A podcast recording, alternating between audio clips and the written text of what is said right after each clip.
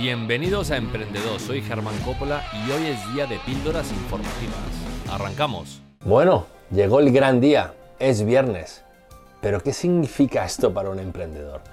Para nosotros que sea viernes no significa absolutamente nada, porque mañana es sábado y queremos trabajar, pensar, motivarnos, ayudarnos, crecer, hacer lo que sea necesario para construir nuestros sueños. Y después va a ser domingo. ¿Y qué haremos? Exactamente lo mismo.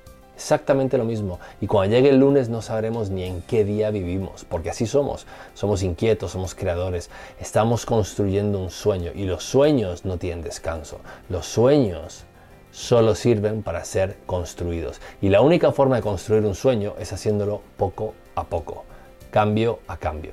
¿Qué puede hacer los viernes que sea positivo? Para intentar segmentar tu cerebro y decirle hasta aquí he llegado Saca una lista de las cosas que has hecho esa semana, el lunes, el martes, el miércoles, el jueves, incluso hoy mismo. Saca una lista de lo que has hecho y apúntala.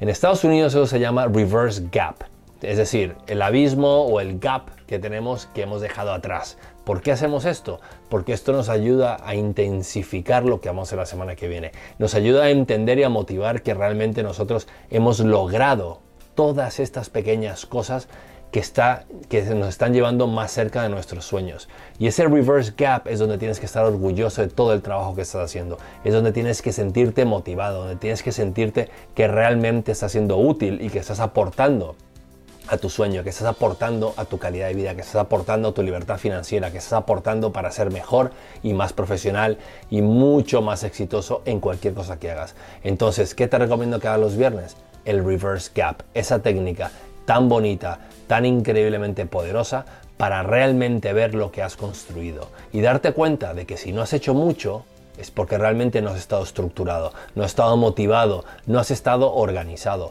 Y es donde tienes que buscar las fuerzas para que la semana que viene, realmente cuando llegue el viernes que viene y mires hacia atrás estés orgulloso de lo que has hecho. Así que a todos los emprendedores, a todos los directivos, a todas las personas que me estén viendo, os deseo un excelente fin de semana, pero seguir construyendo vuestros sueños, seguir peleando por vuestras metas y seguir mirando atrás para ver el recorrido que habéis hecho hasta ahora. Así que, Happy Friday, feliz viernes.